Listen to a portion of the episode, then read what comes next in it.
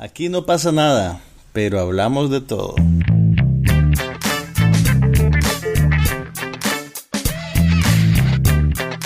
Un podcast sobre cine, TV, tecnología y todo lo demás.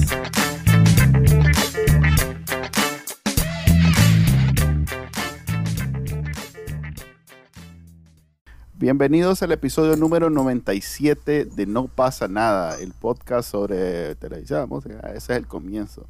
La verdad es que Juan Carlos, les habla Manuel Ajá. Díaz, Y Juan Carlos Ampie. eh, no deberíamos de estarnos presentando siempre en los podcasts. ¿Por Porque qué, ese- maje? Porque esa es la ¿Y si, función. alguien que no, y si alguien que nos está viendo por primera vez? Déjame que te explique. Tanto en el de Bacanal Nica como en No pasa nada, en la introducción de los podcasts está Ah. la presentación de quiénes somos. Hablas Entonces- con la verdad, pequeño saltamontes. Entonces no, no tiene mucho sentido que nos sigamos Siempre sale. Este es el podcast, no sé qué, no sé cuánto, somos Manuel Díaz y no sé qué. Hola, soy Manuel Díaz. Entonces, no tiene mucho No, y entonces al final tampoco nos vamos a despedir.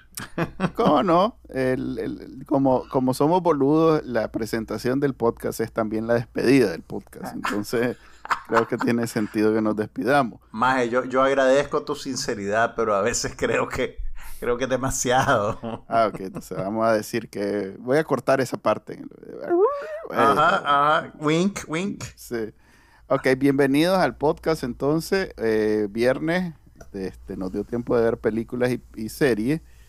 ¿Y qué tal si empezamos por una que vimos los dos? Una serie de Netflix que habla sobre tiranos y dictadores y, y bueno, este, es basada, eh, es como, la presentan como una, Netflix se pueden hacer esto, una, una serie documental que la se buscan a alguien famoso para narrarla, le meten un par de chistes y la convierten en algo supuestamente entretenido.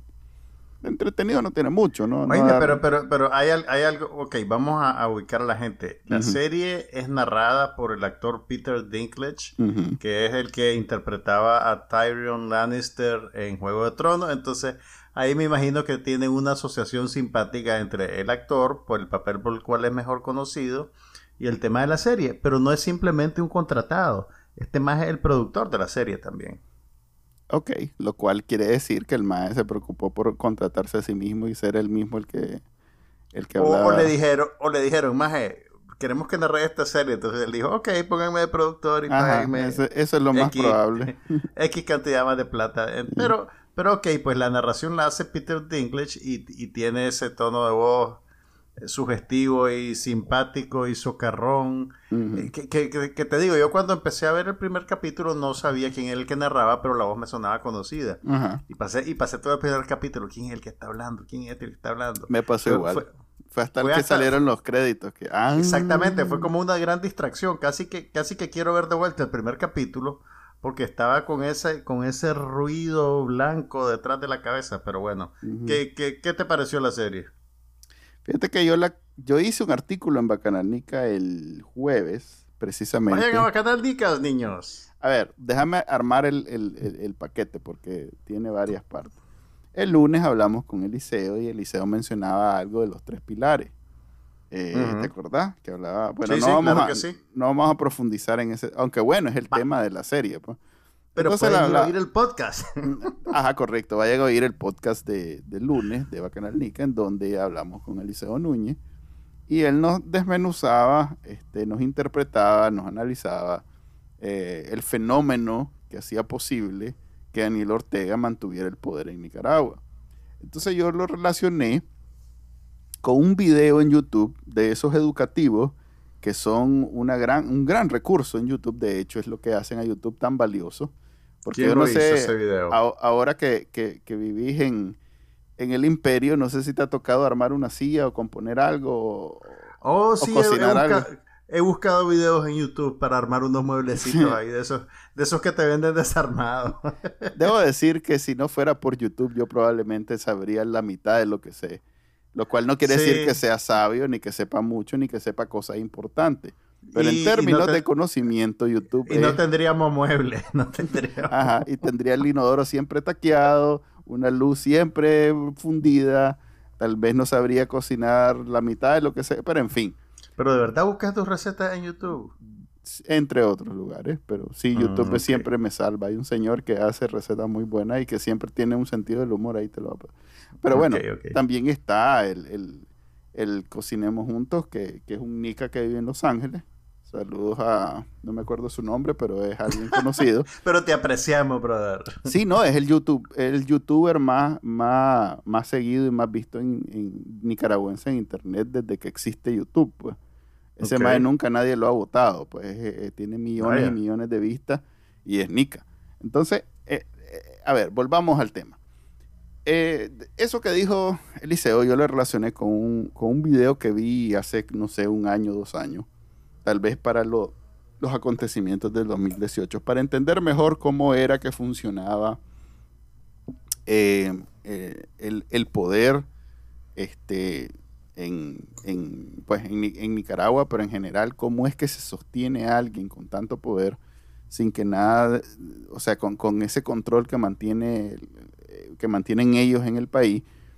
Y, si bien no todo lo que dice ahí logré relacionarlo con Nicaragua, pero sí gran parte. Y, sirve como de... eh, eh, es educativo y sirve como de fundamento para vos hacerte planteamientos adicionales sobre...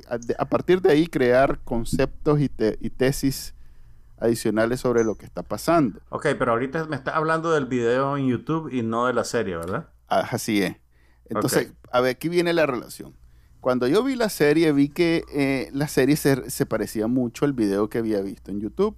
Entonces me puse a investigar y en la, en la serie, si te fijas, eh, a uno de los señores que más entrevistas es un señor que se llama Bruce Bueno de Mezquita. Eh, Es, un, este, es un politólogo eh, muy famoso desde hace varios años. De hecho, se hizo famoso porque hizo unas predicciones sobre Irán cuando Irán estaba en la cosa de que se hacía o no hacía bomba. Eh, mucho antes incluso del, del aquel virus que le pusieron y que hizo que, que, la, que, la- que el reactor nuclear se trabara y, y de paso se voló como a la mitad de las computadoras del mundo. Eh, pero, pero ese maje eh, es, es, el, es el, el que escribió junto con otro maje, pero bueno, ese es como el más conocido, un libro que se llama El Manual del Dictador. Que es el título de la serie. Entonces, esta es una adaptación de ese libro. Mm, fíjate que más bien el video en YouTube es una adaptación de ese libro. Es una simplificación de ese libro. Y digamos que es una inspiración para la serie, porque la serie no es basada en el libro. No lo lo encontré a él en la serie. Debe un haber algún, en todos los episodios. No, de- algún debe haber, en- con- por, debe por- haber alguna relación por de él con la serie, con los productores. por supuesto que debe haber sido consultor, el principal consultor de la serie, pero no dice la serie que sea basada en el libro. Ok. Ya. Ok. Pero bueno, lo que quiero decir es que si vos ves esa serie, ves el video en YouTube y lees el libro, como que te convertís en experto en dictadores, de, de- de cómo Mira, funciona debo- el poder debo- en la de- dictadura. debo- te- tenés toda la razón. Y, y en efecto, la serie agarra ese concepto didáctico como que te está dando lecciones para que vos puedas ser un dictador también. Sí. Y ahí, y, ahí- y ahí hay algo que me hizo pausar un momento porque la serie pretende ser, pretende tener, digamos, cierto sentido del humor sobre el tema que está presentando. Entonces hay algo en el tono de la voz de, de Peter Dinklage y en la manera en que están escritas las locuciones y eso, que yo creo que me preocupa que algunas personas sin, que no son tal vez muy fans del pensamiento crítico vean la serie y sientan como que la serie está celebrando este tipo de, de- conductas, pues, y que digan, oh, sí, estos más fueron de a verga. Está vanaglo- vanagloriando. Mira. Exactamente, exacto, o sea, pero, pero o sea, vos y yo y la mayoría de nuestros oyentes, que son gente educadísima e inteligente, saben que la serie está siendo irónica, pero no ha de faltar ahí un sapito que va a decir, y ay, el comandante no le hicieron su capítulo. No, le hice, no los he visto todos. De hecho, quiero ver el de Gaddafi porque Mira, pienso yo- yo- que van a mencionar a Daniel Ortega en ese episodio. Probablemente va a salir ahí en, como no, nota al pie de la página. Yo vi los primeros dos capítulos. El Y de, bueno, la- cada el de- capítulo el de Hitler y el de... el ¿cómo de llama? Hitler y el de Saddam Y Hussein. de Hassan Hussein. Bueno, para, para ubicarlo, si todavía no lo han visto, cada capítulo pues habla en general de los dictadores, de los tiranos, pero tiene un foco especial en uno en particular. Entonces, el Sí. primer capítulo es sobre Hitler, el segundo sobre Saddam Hussein, el tercero es sobre Idi Amin Dada, que es el dictador de famoso dictador de Uganda. El cuarto capítulo creo, eh, creo que es Stalin. El, no sé si entrevistaron a Stalin Vladimir. Eh, No sea grosero. el quinto capítulo. Ay, ¿quién era el del quinto capítulo? Ya es Gaddafi. Ah, bueno, es Gaddafi. Y el sexto capítulo es eh, el amado líder Kim Il-sung. Yo me imagino que al, al comandante y a Chechescu lo están guardando para la segunda temporada. Pues. Y a Popov, ¿cómo que se llama? Popov. Popov. Pol Ah, Pot. Pol Pot, Pol Pot también es candidato para la segunda temporada, si es que Mm. la llegan a hacer, pues. Pero Mira, ah, son, entonces, son episodios de 20 minutos y, y las entrevistas deben de durar como Son rapi- 4 horas, 3 horas. O sea que los más tienen material para hacer deben de tener. 18 eso me- temporadas. po. Ese, ese, fíjate que no sé, bueno, el, el- el estilo del del- de la serie, eh, yo creo que eso es más o menos por do- el estilo que empezó a usar el History Channel y, esas, y esos canales que hacían documentales con un montón de b-roll y, y tenés un montón pues como de pedacitos de, es como un ensayo en imágenes y en sonido, Sí, sí. donde tenés imágenes incluso descontextualizadas. Pues tenés material de archivo, no solo el material de archivo de los dictadores del país o del- de, de- de los personajes de los que están hablando, sino que también como pedacitos de películas, de, de videos educativos antiguos, animaciones. Entonces Sí. es como un, como un mosaico, pues, para ilustrarte comportamientos y cosas e ideas que están presentando. Pero todo es bien rápido, la, la edición es bien rápida, el ritmo de la cuestión es bien rápida. eh, eh, es un, casi como que es un como que lo hizo alguien con déficit atencional.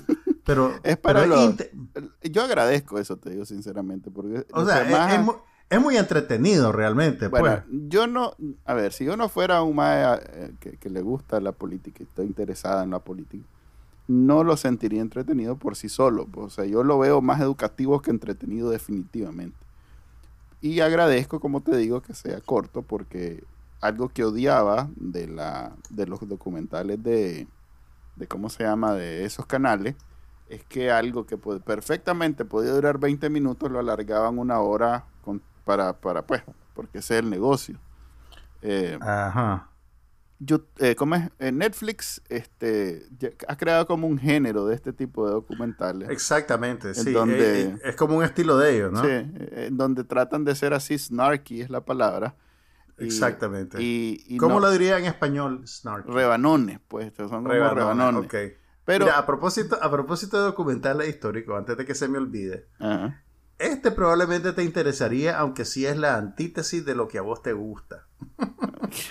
Mira, hay un cineasta que se llama Sergei Loznitsa, Ajá. creo que es ruso, y que tiene ahorita en el servicio de streaming Movie una película documental que se llama Funeral de Estado, State Funeral, que dura 2 horas y 15 minutos. Ah. Esta película, el maje la hizo porque logró tener acceso a los archivos históricos de eh, todo lo que filmó el Estado soviético en el funeral de Joseph Stalin. Ah, la Entonces el maje, el maje agarró quién sabe cuántas horas de material porque deben haber tenido centenares de cámaras en toda la Unión Soviética filmando los actos y las cosas.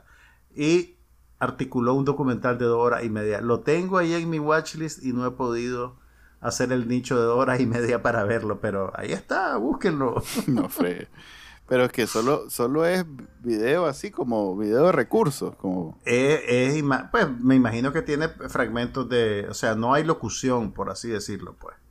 Eh, es imágenes, es, eh, me imagino que fragmentos de los discursos, de las cosas que decía la gente, pero es como un estilo observacional e inmersivo, pues como que está ahí. Y claro, co- como en esta época, pues ya, ya, ya la Unión Soviética, pues eh, tenía ya su aparato de propaganda bien montado, estaban explotando todos los recursos del cine, entonces deben haber tenido centenares de cámaras por todos lados. Entonces, esa película existe, búsquenla, se llama State Funeral, en inglés, funeral de Estado. Pero, pero suena como que es exactamente lo contrario de lo que está haciendo Netflix con esta Sí. película, con esta serie del tirano, pues que es, que es rápida, que es, ¿sabes? ¿Sabes de eso? Eso viene del videoclip, pues. Sí, cuando éramos hecha- chavalos, cuando éramos para- chavalos y el videoclip musical era como el lenguaje de Mm. nuestra generación. Tenía siempre gente vieja que decía, qué barbaridad, qué es eso, no se, no se distingue nada, ¿qué está pasando? ahora el lenguaje de nuestra gen- de, la generación, que no somos ni vos ni yo, eh, son, es un lenguaje tan rápido que, Exactamente, que esto- rápido y más corto. Y esto trata de apelar, a ver, de conectar con esa gente. Sí, sí, eh, Yo no creo veo, que veo lo sea- que decís. No creo que sea el del interés de alguien, no sé, de 18 o 20 años, no lo dudo. A no ser que tenga algún interés particular en la política. Ajá, pues. correcto, Así. pero no, no, es, no es por eso que lo va a ver. Pues entonces yo creo que es un desperdicio, nada más bien. Pero bueno, es Netflix. Netflix así es.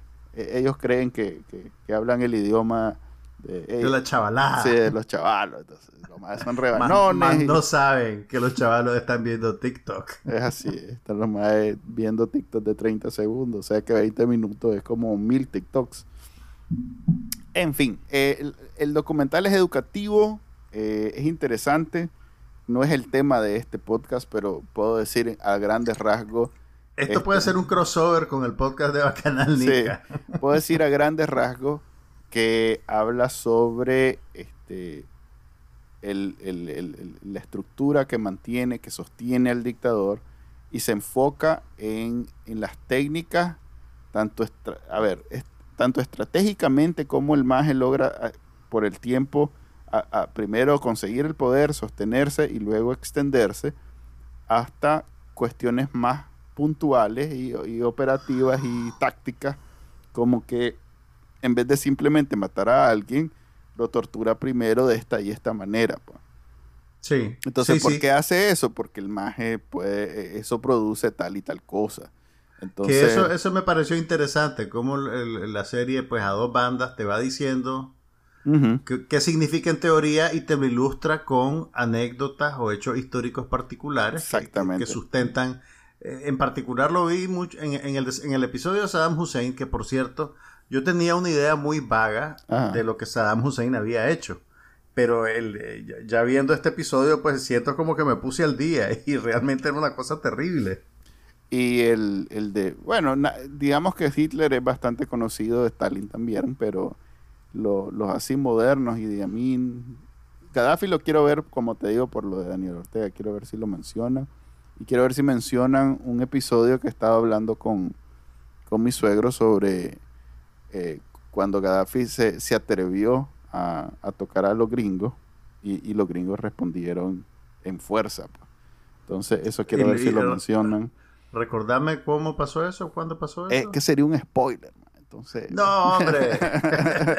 a ver, es que ¿Cuándo el te- maje, el maje ¿Cuándo de te, Gaddafi. cuándo te ha detenido eso? A ver, mira, el maje de Gaddafi, este.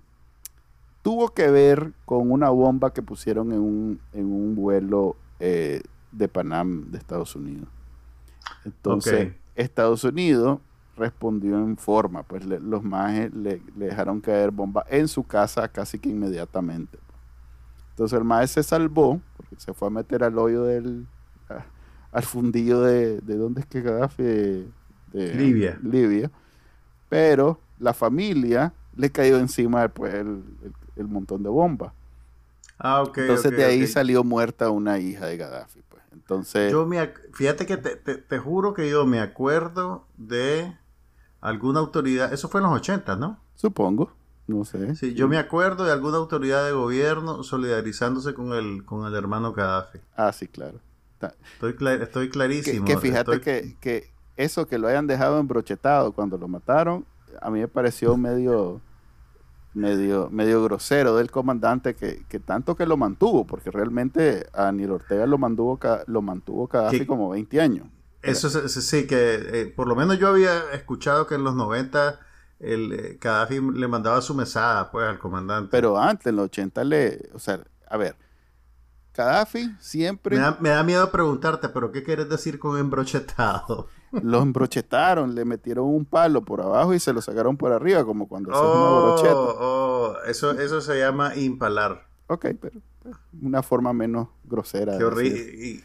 Pero bueno, ajá. Embrochetado suena mejor. Pues, no sé. Ya, yo sabía que me iba a arrepentir de preguntarte, pero bueno. Ok, entonces yo siento que Daniel Ortega pues debería haber, no sé, puchica, si me mantiene un más de 20 años, yo lo menos que puedo hacer es, es emitir un, ¿cómo se llama? Un de esos comunicado contundente. contundente, sí, enérgico y contundente.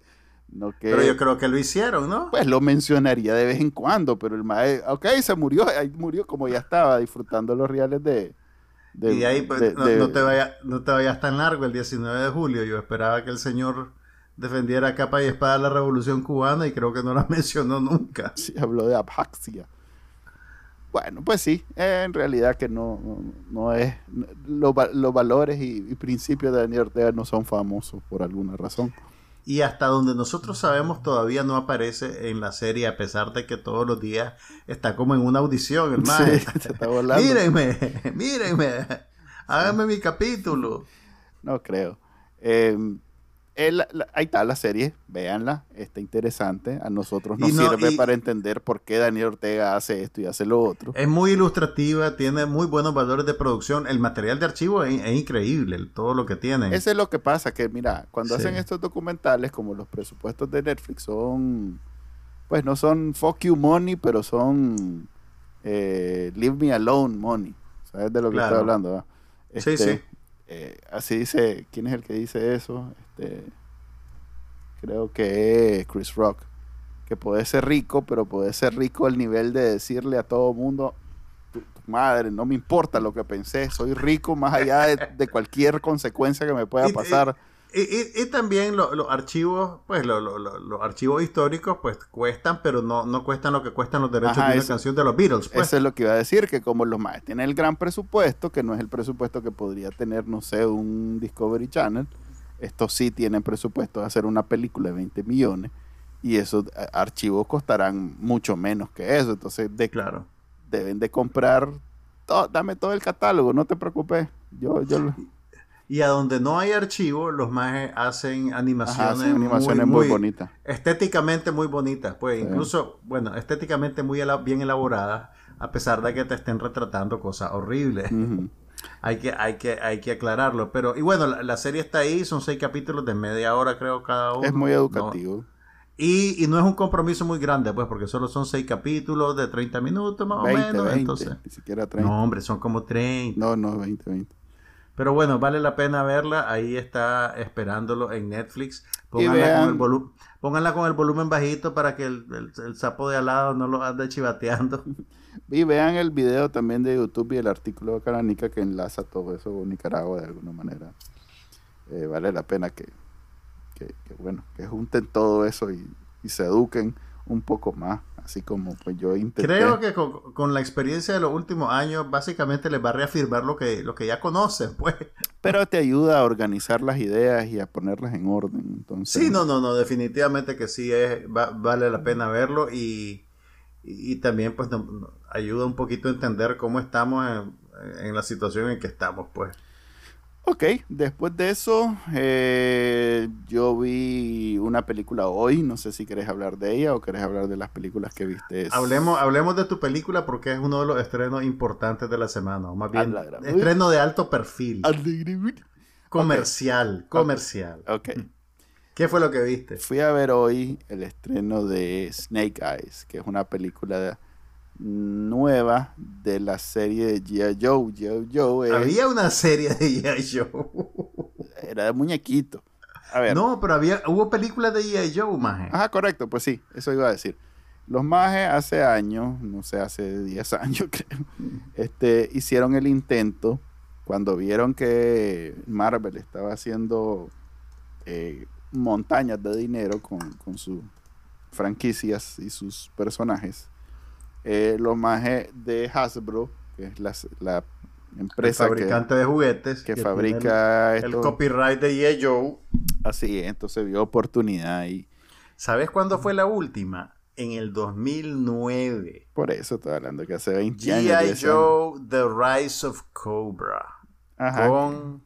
Creo que esta era en la que salía Channing Tatum. Channing Tatum era el chavalo cuando. Y Marlon Wayans. era chavalo. también, que Marlon Y Wayans Marlon se- Wayans salía ahí también. Me Y acuerdo. el, direct- Y el director era Steven Sommers, que todavía tenía un poquito del caché de haber hecho la trilogía de la momia. ¿Te acordás aquella trilogía de la momia con Brendan Fraser? Sí. Que fue muy popular a principios, de, quiero decir a principios de los 2000. Sí. Pero bueno, a ver. Entonces tenían 10 años de no ser una película de G.I. Joe y los maes se fueron a, a la, al, ¿cómo decirlo? Al inicio, al origen. Y, eh, y se propusieron hacer una serie de películas eh, sobre los personajes que conforman el equipo de G.I. Joe eh, y contar las historias previas. Algo así como lo que hizo Marvel antes de los Avengers. Con es la historia de, origen de cada uno de ellos. Así es. Entonces, esta es la historia de origen de Snake Eyes, el ninja que, ah, no habla, que, siempre tiene los ojos tapados y que anda de negro y que su enemigo siempre es un ninja que anda de blanco que se llama Storm Shadow. Entonces, como cuando yo era niño. Este ¿Vos jugaste con G.I. Joe? Yo jugué, yo jugué con los G.I. Joe de un vecino que, vino de Estados Unidos con eso. Ah, la, siempre hay uno de esos. Sí, entonces. y, y, voy a llegar, vas a sacar los G.I. Joe. No, no quiero ahorita. Hablo. Uy. Entonces, jugamos fútbol, pues, pero después jugamos a los muñecos. Este. La cosa es que este era para mí el, personaje más, no sé, eh, interesante todo eso. Era con el que te identificabas. No, fíjate que ni siquiera porque no soy ninja ni soy... Este, ni ando vestido. Pero, contrario a lo que la gente cree. que cuando me ven dice, se me va a ser niño. Este, este maje me parecía eh, que era el más... Fíjate que en The Boys, la serie de Amazon, este, ese personaje que, es como una copia de Snake Eyes comparte esa característica de Snake Eyes. Que como es un ninja que no habla, que no, que, es como misterioso, llama la atención por, por, la falta de. O sea, todos son eh, eh, eh, una, una especie de, caricatura de lo que debe ser ser un héroe de, un soldado héroe, pues. Todos son eso. Y siempre son arquetipos, son como los pitufos, que hay uno que es vaquero, el otro que es no sé qué, y el otro que no sé qué. Son como las muchachas de Fox Force 5. ok. yo los pitufos, Fox Force 5. Este, eh, entonces, este maje era el que no hablaba, el que no decía nada, el que no necesariamente estaba tratando de robar cámara. Entonces siempre llama la atención por, lo mismo, porque no anda buscando atención, siempre llama la atención. Quieres saber de él, quieres saber cuál, cuál es su onda. Así, entonces me pareció acertado desde el punto de vista mercado técnico hacer... Empezar con ese maje. Empezar con ese maje. Pero ah, y también desde, el punto de vista mercado técnico, pues los majes le están dando un papel de alto perfil a un actor de origen asiático. Ajá, y aprovechando que la que viene de Marvel es también parecida, entonces El actor es Henry Golding, que lo vieron probablemente hace poco en la comedia Crazy Rich Asians, que fue un éxito sorpresa alrededor del mundo y que me acuerdo que la dieron en Nicaragua en, en el 2018, pero yo no la fui a ver porque en esa época por aquello de que el país estaba en guerra, dejé de ir al cine, pero, pero, ajá, pero seguí, seguí. Ok, eh, también sale eh, Andrew Koji, que es el persona, el actor que sale en aquella serie que yo te hablé bastante, que se llamaba, que se llama Warrior, que es de, Net, de, Cinemax.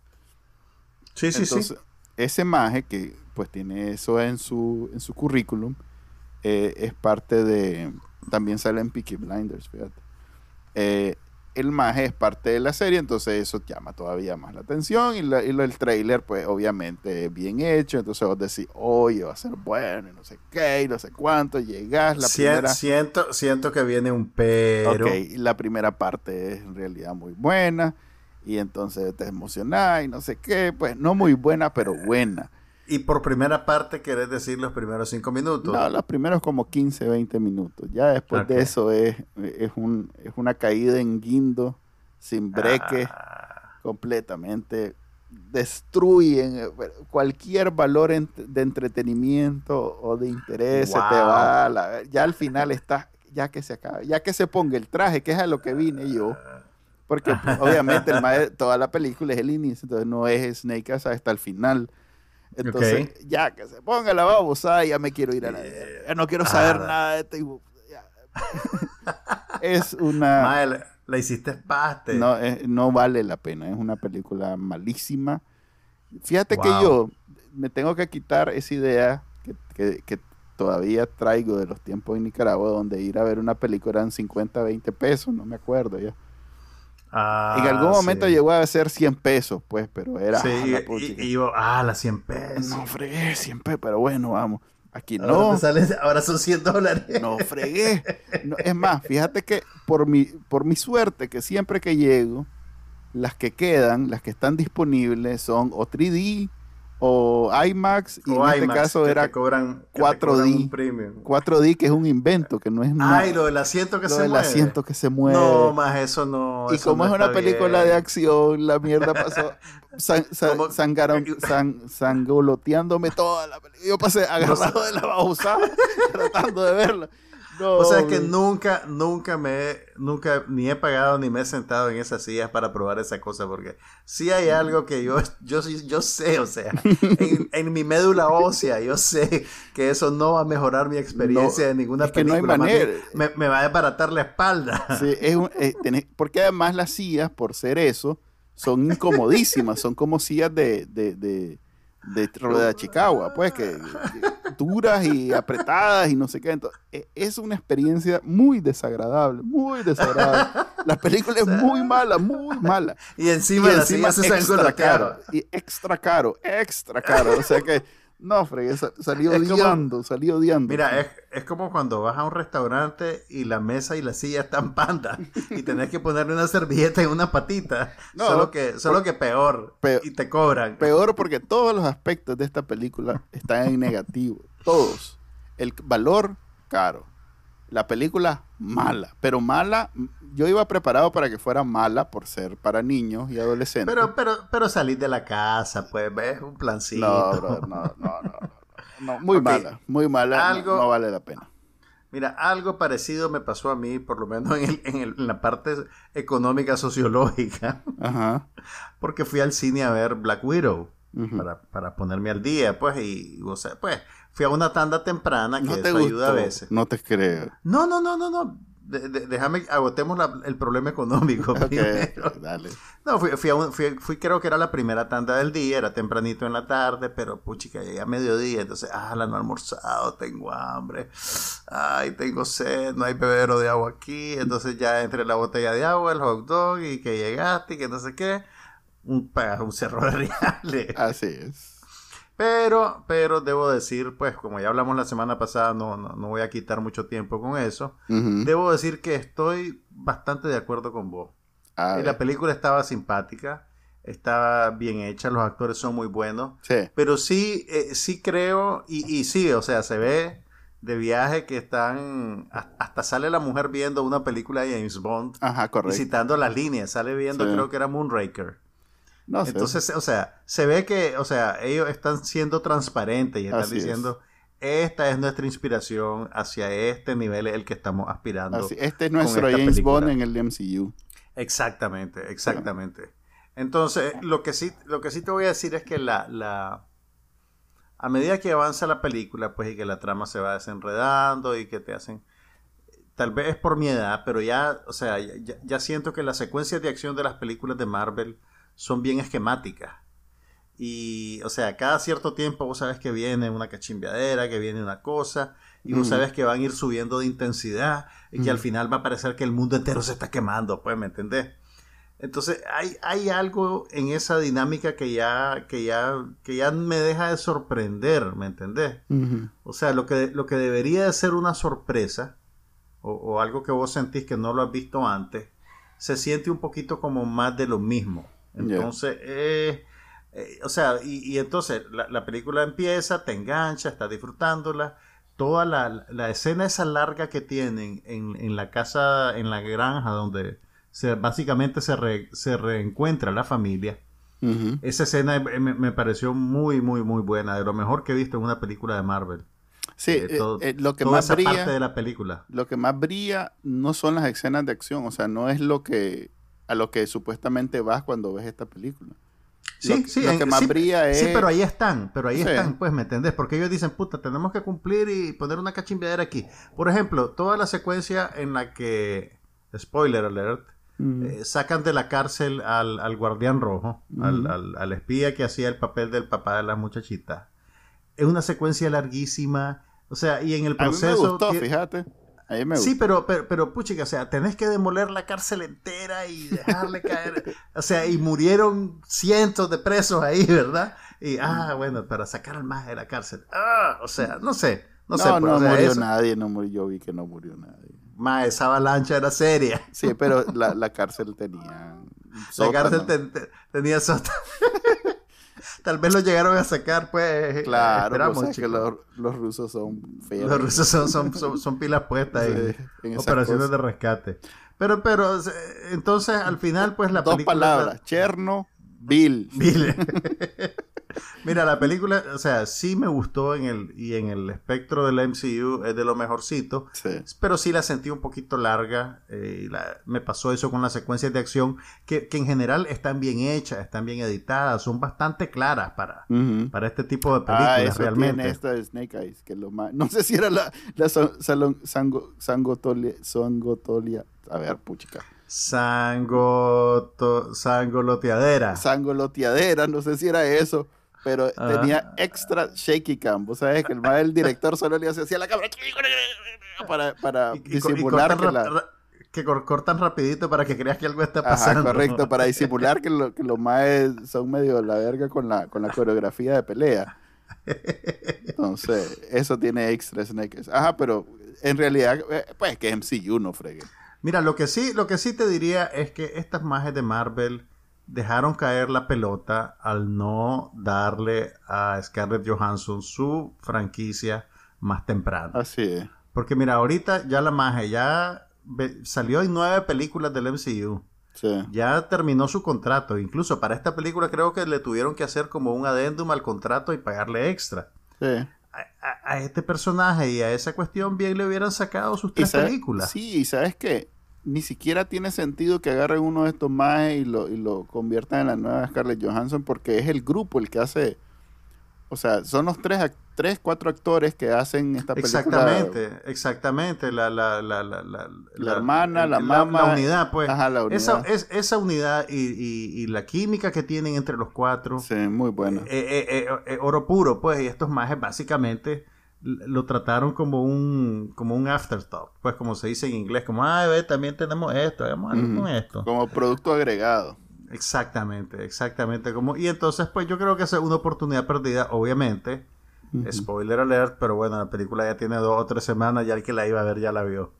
Obviamente Sí. tienen ahora a, Además está en HBO Max, así que la pueden a ver. Florence Pugh, a la actriz, que probablemente ella va a ser ahora la Puede ser. Black Widow y pueden hacer X número de películas con ella. Me imagino que ya debe aparecer en cinco películas que vienen en la segunda o la tercera etapa del MCU. Pero, pero sí, pues me quedé esa como que... mm, y además que, toma en cuenta que la pobre Scarlett Johansson, bueno, la pobre no tiene nada, pero la han tratado de meter en franquicias de acción como loca. O sea, tenía la, la- la- hicieron aquella versión en carne y hueso de Ghost in the Shell con ella. Ah, Que le no, cayó y la sí. sopilo- Ajá. Dale. también tenía aquella película de acción que hizo con Luc Besson, que no me acuerdo del nombre, Lucy creo que se llamaba, que era aquella maje que Mala. era una asesina a sueldo y que de repente tenía... La fuimos a ver al cinema, maje. Sí, no, no fue muy bueno. Eh, o sea, ella estaba buscando eso y lo tenía casi que ahí en la mano, pero estos majes pues no, no, no, no le, no le encontraron lugar y no aprovecharon pues. Y, y- y yo creo que era un, un buen, una buena combinación de actriz con papel, con concepto, pero mm, lo dejaron ir. Ok. em, coincidimos entonces con la, con la, ¿cómo se llama? La Black Widow. Hoy, hoy, hoy tiembla, hoy se activa la falla del volcán Masaya. Ok. eh, qué bueno. En televisión, ¿qué viste? Pues vi la del tirano, maje, pero sí vi otra película en Netflix. Espérame, espérame, está- antes de entrar a la película de Netflix. Recomiendo a lo. Ya, ya en este podcast, porque este podcast ya lleva como 10 años, una cosa así. He hablado, Y de una, decían que no iba a durar. he hab- hablado de una serie que se llama eh, Leverage, que era eh, una serie simpática. No te, no te voy a decir que era este, de las mejores series que he visto en mi vida, pero era simpática. En el sentido que era llevaba el, el ¿cómo se llama? el género de lo del, del, del- del heist a, a serie. Eh, se buscó así a la maje que roba, la maje- el maje que sabe computadoras, la maje que ladrona, así pues, todo eso. Y lo hizo serie, era, creo que era TNT.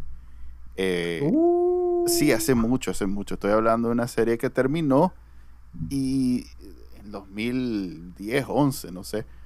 Pero tenía fans. O sea, era una serie que, te, que, te- que- que los personajes te llegaban a gustar y a pesar que no era la... No era... Pues, a ver, no era una producción muy ambiciosa. Era Pero la bien- gente le tenía, tenía su- sus fanáticos que le tenían cariño. Así pues. es, le, tiene, le tenían cariño y yo era uno de ellos. Pues la verdad es que sí me gustaba mucho, la veía con, con placer, obviando lo- lo- los, los bordes los bordes mal, mal pintados, pues vos sabes, rough edges. Lo, Sí.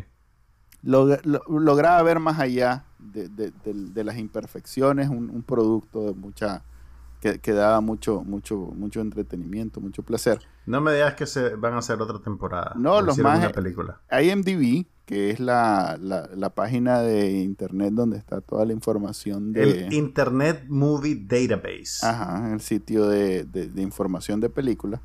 Tiene un canal eh, de streaming que es gratis. Y pues esos majes, para conseguir, no sé, notoriedad, se lanzaron a hacer un, un reboot de la serie. Ahorita, en el, el 21. Y le hicieron seis capítulos, seis o siete capítulos. Estoy viendo ahorita, llevo como tres. Eh, no todos los actores repiten. El, el actor principal, que era Timothy Hutton, este, no reaparece. En la serie lo matan. En la nueva serie lo matan. Que bueno, como es esta serie, perfectamente podría ser que no está muerto. Eh, Va a aparecer en el último capítulo como un cliffhanger para la próxima temporada. Exactamente. Y puede ser, pues no sé. Y lo- en realidad que lo, lo re- ¿cómo se llama? Lo, Lo reviven. no, lo, lo se consiga un mae muy parecido a él, un actor muy parecido a él para que haga su haga su papel. Otro actor, el, el actor Aldis, no me acuerdo cuál es el nombre. Este, Aldis Hodge, ajá, puede ser. Eh, que hizo un papel ahorita en One una Night serie in. Miami. Ah, Sí, ok, sí. puede ser. Exacto, exacto. Tiene una serie de Showtime que, que- que he querido ver, que también, este... El más ha sido un papel bien mediocre en esta serie y el más solo aparece en un par de capítulos, ya después se va y le ponen a una, a una, maje- una chavala que Él, hace sal- su papel. él- él salía en la original también. Él salía en la original. Pues chica, pero tenía como cinco años. Eh, no, si fue hace como menos de 10 la serie original. Pues, Porque digamos este que maje es hace- joven. Sí, es joven. Es que era muy mal actor. No era una serie muy buena, ¿no? Él era, el, de hecho, quizás el peor actor de la serie. Pues chica, pero ha mejorado mucho porque en One Night in Miami hace un buen papel. Ah, bueno. Eh, De hecho, lo he visto, después de esa serie, lo he visto como en dos, tres papeles y lo vi mejorar y tal vez me puse a pensar que era la serie la que era tan mal escrita, el más tal vez era buen actor y actuaba Eso, eso pasa muchas veces, a veces, porque yo, yo, yo tengo la teoría de que el, el- el promedio de los actores son buenos realmente y el problema es a la hora de que trabajan en, con, con determinado director, en determinado papel, con un guion de cierta calidad y a veces puedes ser un buen actor y simplemente no encajas bien en el personaje, pues, o en el... Pero bueno, eh, por cierto, One Night in Miami está disponible en Amazon Ah. Prime si la quieren ver. Pero bueno, eh, está disponible en IMDb, que también es un producto de Amazon. eh, Leverage Redemption se llama, que es lo que quiero recomendar. Si de ustedes alguna vez fueron fans de Leverage, eh, está, está Parker, que es Beth, Beth Riscraft, se llama la actriz. Está también el que hacía de Elliot Spencer, que se llama Christian Kane, que también tiene una serie de bibliotecarios que fue como un esfuerzo de TNT por revivir esta, mis- este mismo género, pero no le fue muy... No sé, pues. La cosa es que está y está buena. Está- no digamos no buena, está igual a la original en, Ok. gran, en, en gran parte, o sea que lo pueden escuchar, ver, es gratis además, así que lo pueden buscar. y estará disponible en Nicaragua, así sin VPN y esas cosas. IMDb. Mm, no sé, fíjate. O sea, yo sé que podés, yo, yo tengo años de usar IMDb cuando, desde que, desde que era solo desde que era solo una base de datos de los créditos de las películas, pues realmente. Pero ya, ya después, ya esa diversificación y eso sí he visto que tienen contenido, pero no, pues no me he detenido a, consumir nada a través de ellos, pues, pero bueno, suena yo sí, yo, simpático. yo siempre lo tengo instalado porque tiene series viejas. Sí, tiene mucha cosa de archivo. Ajá, entonces cuando quiero ver una serie esa de los 90 que salía en Network y que no, no era necesaria Busca el extra y de chica. no esa, pero otra. Entonces, este, ahí está. Déjame ver. Available Worldwide. Ok. Contanos de la película que viste en el cine. Bueno, la, la, vi en Netflix. Mira, es una ah. película polaca que se llama Prime Time, horario estelar. Y me llamó la atención porque, bueno, eh, estuvo en la selección oficial del Festival de Sundance este año. Eh, a mí me tocó cubrirlo para Confidencial. Y lo hicieron virtual, pues, eh, por eso lo pude cubrir. y esta fue una de esas películas que... Uy, no te achanté, hombre, sí que fuiste No, hombre, yo, no me, yo, no me achanto, no shame, baby, no shame. Dale, pues. Entonces, esta fue una de esas películas que la quería ver, pero realmente no, no encontré el tiempo para hacerlo, pues, porque en esos festivales tienen centenares de películas y tenés que planear estratégicamente y a veces las estrellas no se alinean, ¿verdad? Entonces la dejé pasar y resulta que Netflix adquirió los derechos globales para distribuirla. Y creo que fue el uno de los estrenos eh, importantes de la semana pasada. Entonces me tiré esa película que básicamente eh, es, a ver, ¿te acordás que, en el podcast pasado estábamos hablando de las películas Netflix? De la calidad particular de las películas de Netflix. Casi todos los episodios hablamos de ese. Ok, yo te diría que ese, esa cualidad se le puede aplicar también a un tipo de película que se hace fuera de Estados Unidos, pero que parece ser como algo que está emulando el estilo de una película gringa. Entonces se vuelve algo como familiar, pero también extraño porque los, ambientes no son exactamente lo que esperaría, los actores no son los que esperaría y es una sensación un, poco extraña, pues, y eso me pasó con esta película. Así, he visto un par de películas francesas y. Exactamente, un poquito como, como las cosas de acción que hace Luc Besson también, pero, vos decís. pero Luc Besson tiene un estilo particular. Me refiero a películas que no son de Luc Besson. Exactamente, pero lo que, mm. eh, eh, pero me entendés lo que te quiero decir, ¿verdad? Son películas que tienen ritmo de película gringa eh, y, y, tal vez pues cuando pues yo, yo, yo trato de ver películas de todos los países del mundo, de todas las épocas.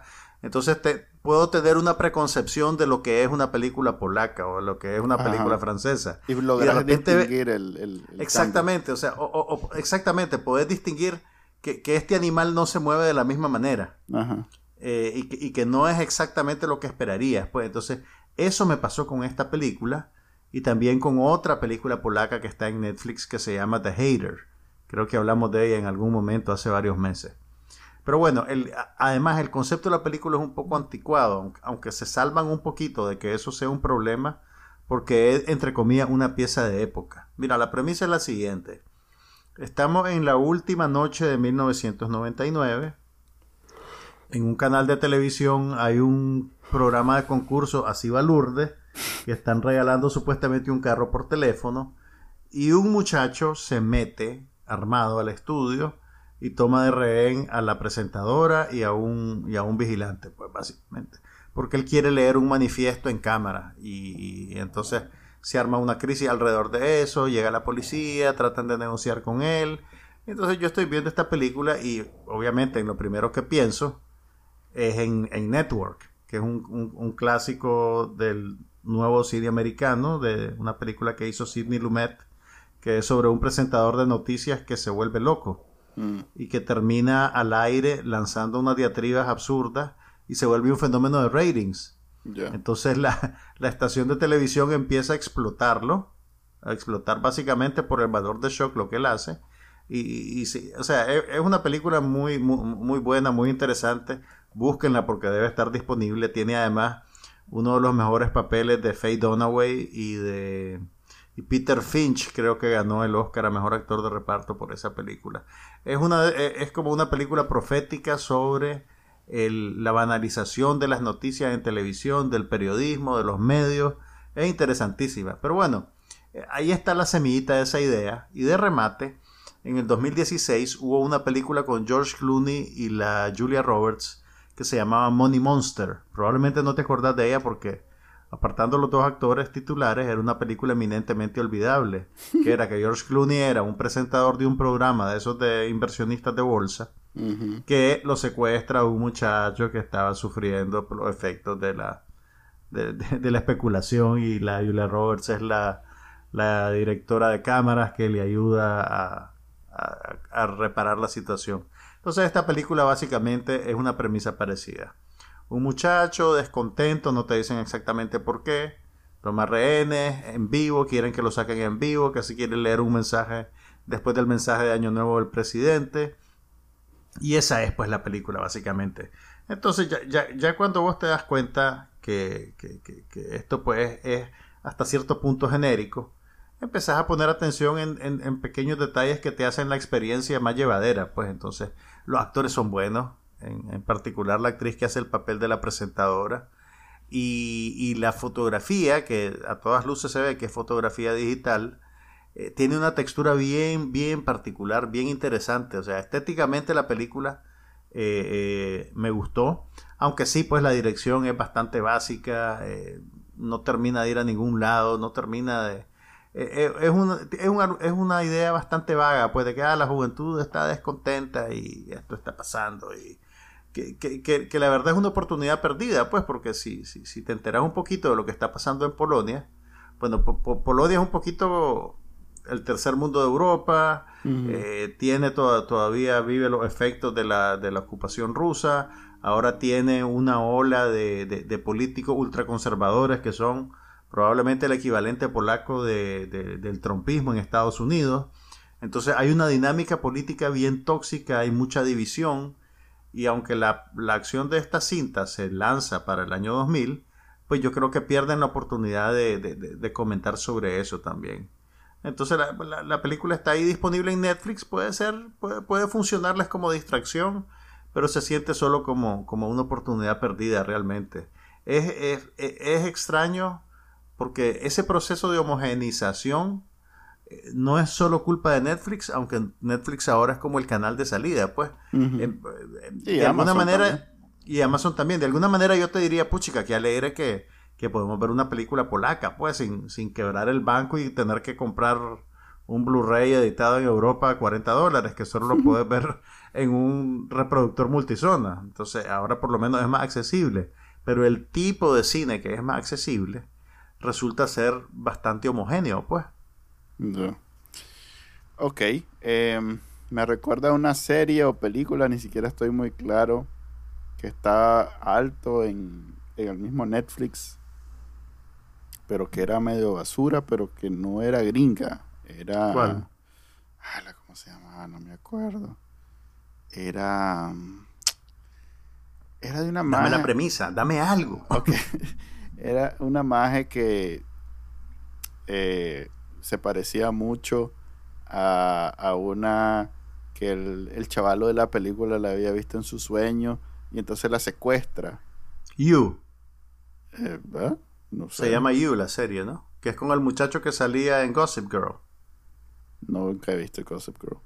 Pero son, es una serie europea. O, película europea, ni que no me acuerdo si es película. ¿Será que, ¿será, que, ¿Será que Netflix hizo un remake con actores gringos entonces? A lo mejor porque es una. No, y es una. Es una. Es una pareciera hecha por Televisa, pues no. Si, Televisa se, se, rifara hacer una serie, una película, imagínate que ni siquiera me acuerdo. R haría eso. Eh, oh, ok. pero, está, pero eh, vos estás seguro que no era gringa. Estoy seguro incluso que era europea y que no era ni de, ni de los países occidentales, pues era... Y, era como bastante gráfica con las cosas sexuales. Así es, que Netflix... Es una película, sí, es una película que se llama 365 días. Ajá, correcto, que la el, el le mm. daba varios esos días para que se enamorara de él Y entonces no la he visto realmente, pero sí sé que es esa. Pues ya, ya, ya. Fíjate ya resolvimos el misterio. ¿Vos la Sí, viste? yo la vi. Morboso, morboso. Es que estaba como en, en primero o segundo lugar de, de Netflix. Claro. Y entonces. Ve, yo y- por eso te digo que los algoritmos no son de fiar. ah, Pero ya que, ya que te descubrimos en la maturranga, hablando de. hablando de 365 Guau, días. Hablando de los algoritmos, no son de fiar. Me Ajá. hiciste ver dos episodios de White Lotus y no me Ay, reí no te gustó. una sola vez. Ok, Después es de- como leverage. No, es como leverage. No, una sola vez no me reí. Algo sí te voy a Es- decir, que va a quebrar es internet porque tiene es a comedia Alexa- social. a es la Alexandra. Daddario y a la Sidney Sweeney en bikini la mitad del tiempo.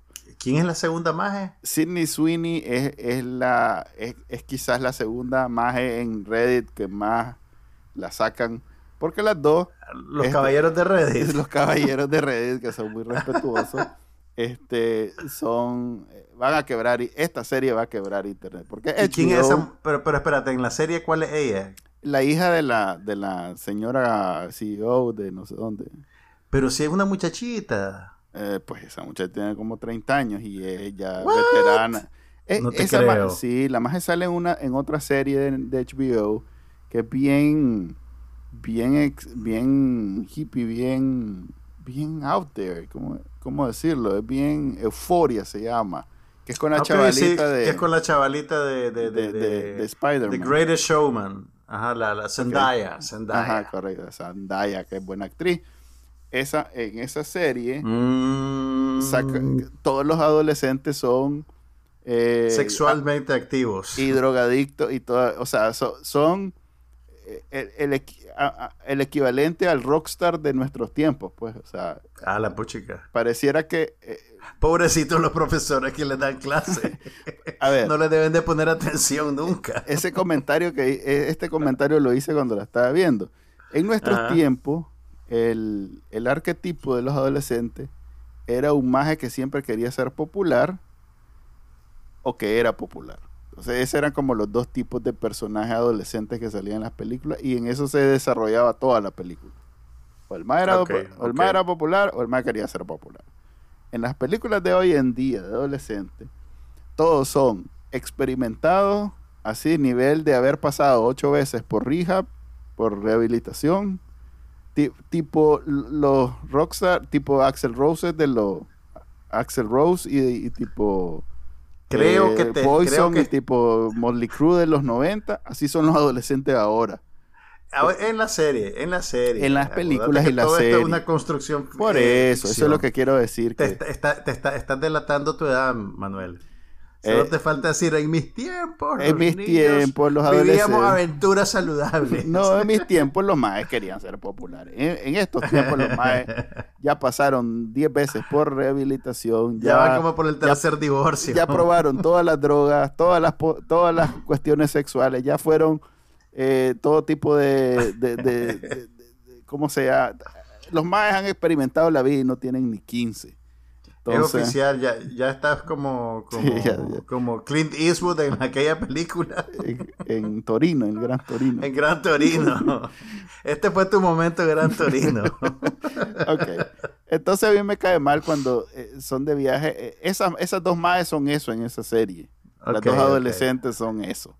No, pero, pero la, la, la Dario es una joven adulta. Ah, sí, ya es una señora No adolescente. que se acaba de casar. No, mira, eh, siempre tenemos esta discusión sobre las comedias y siempre te digo lo mismo. Hay, come- hay diferentes grados y hay diferentes subgéneros de comedia. Esta no es una comedia, jaja, pues, ¿me entendés? No es... Pues chica, pero por, por lo menos una sonrisa, pero no. es un- es un- Todo lo que tiene que ver con Jennifer Coolidge es muy, muy divertido. Ala, t- estás prejuiciado. Y ¿Por no, qué? Not in a good way. No, hombre. O sea, la manera en que presentan a ese personaje, que es un personaje Ah, pues te privilegiado, tengo la serie. ciego a sus privilegios, Te tengo Ajá. la serie de tu sueño, entonces. Si ¿Cuál- vos pensás eso, para que veas que yo no te tengo mala voluntad. A, a ver, qué serie es esa. anda, lanzate A ver cuántas temporadas fueron de Two Broke Girls. Fueron. Ah, no, no, no la voy a ver. Cinco o no. seis temporadas en donde la madre era la actriz principal, hace el papel más memorable que ha hecho. Anda a verlo. La Jennifer Coolidge. La Jennifer Coolidge. No, el Es- papel más memorable que ha hecho está en Best in Show. No, hombre, anda a ver Two Broke Girls. ¿Cuántas series? Ya te digo cuántas temporadas son para que. Que yo me las lancé Esa- todas, te cuento. Ah, pero, pero no me la estás recomendando con buena voluntad, está siendo vengativo. Seis temporadas, todas tuyas. me, me la estás recomendando con inquina. Todas tuyas. Seis temporadas. Ma, eh, creo que querés terminar este episodio con un feo sentimiento. Ah, la- la- Ok, este. No. No tengo nada que, nuevo que recomendar. Bueno, es que ya, ya aburro recomendando las mismas de CBS. Parezco que me están pagando los más. Pero... The Good Fight. The Good Fight. Sí. Bueno, también está ahorita eh, nueva temporada de ah, esta serie de animada que también es bonita. Eh, ¿Cómo es que se llama? Este. Se me Mira, olvidó. una-. Ok, mientras te acordás de eso, vos que sos el, la autoridad residente en este podcast sobre todo lo que tiene que ver Rick con and Morty. Rick and Morty. Rick and Morty, ok. Vos que sos la autoridad en todo lo que tiene que ver con Marvel.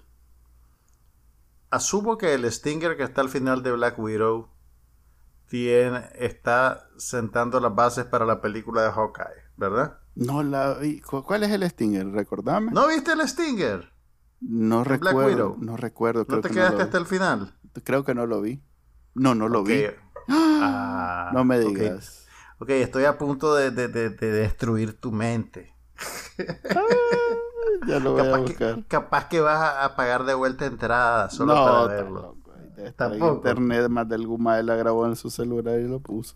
Ok, vos sabés que los acontecimientos que pasan en la película de Black Widow pasan después de eh, Capitán América Civil War, ¿verdad? Sí. Entonces, después de eso, o sea, después de todo lo que pasa en Black Widow, ya vino toda la onda de los Avengers Endgame y ya sabes lo que le pasó a Natasha Romanoff, ¿verdad? Cuando. Thanos hizo su chasquido con los dedos con su guantecito fabuloso. Entonces, ah bueno, acuérdense muchachos, spoiler alert. El, en el Stinger de Black Widow, No, Yelena, no me lo conté, ¿Qué? yo lo quiero ir a ver. Ah, ¿no querés que te lo cuente? No, lo quiero ir a ver ahorita. Maje, ¿y para no. qué estoy haciendo toda esta No, introducción? Este es el, el- el cliffhanger para la próxima eh, episodio de No Va- pasa a- nada. Ya lo voy a escuchar la reacción de Manuel al Stinger de Black Widow. Ya estamos loco a nivel de, de esos videos de YouTube balurde. No ah, vas a creer, no vas a creer lo Ahorita, que... ahorita acabo de buscar en la escena de para ver si Hagámoslo, alguien en, la, tiempo, a ver si hagámoslo en tiempo la- real. Hagámoslo en tiempo real. Dale play. y- No, es que eso es lo que te digo. La acabo de ir a buscarle de escena y nadie Ah. la tiene pura. Todo el mundo Ah. tiene un comentario de 16 minutos, 20, 2, 5 sobre algo que dura 30 segundos, seguro. Yep, algo así. Pero nomás hacen una- un episodio de 20 minutos De una eh, hora. en YouTube sobre algo que duró 30 segundos. No voy a, Y, a es, ver y eso que esta es la generación TikTok. Sí, voy a ir a, a- a- a agarrar la versión pirateada que está en. Perdón, la versión de HBO Max que está ahí y le voy a ir a poner el solo. Esa vale, vale 30 dólares, más. Lo voy a pagar para que vea. Solo para ver los 30 segundos del final. ¿Qué? No, hombre, pues. ¿Quién sos vos y dónde está Manuel Díaz? No, hombre, o sea, es que- Además, no está en HBO Max, está en Disney Plus. Ah, bueno, eso, pues, no sé. Por eso te digo que vale 30 dólares. Si fuera HBO Max, estaría gratis. Sí, hombre, eso, pues ya la voy a ir a ver ahorita. Esto fue el episodio, ni sé, ni- Y no ahí sé qué, no sé apurado qué. por irte. Sí. Estás apurado por Nos irte. vemos. este, 95. 95, nos vemos. No, 97, loco. 97. Ok, ¿qué Pues- vamos a hacer para el 100? Eh, vamos a hacer fiesta, vamos a dar arroz con suerte al final, a los que Ah, vengan, Arroz con pollo. arroz con pollo, vamos a quebrar una piñata y, y eso, pues, y un fresco de cacao. ¿Qué más? ¿Qué más Y querés? ahora ya, ya, ya me dejaste desconcertado sobre la despedida, ya no me acuerdo. Nos vemos, pues, este, este Nos vemos fue en el la episodio próxima. 97 de No pasa nada. Bye. Bye. Aquí no pasa nada, pero hablamos de todo.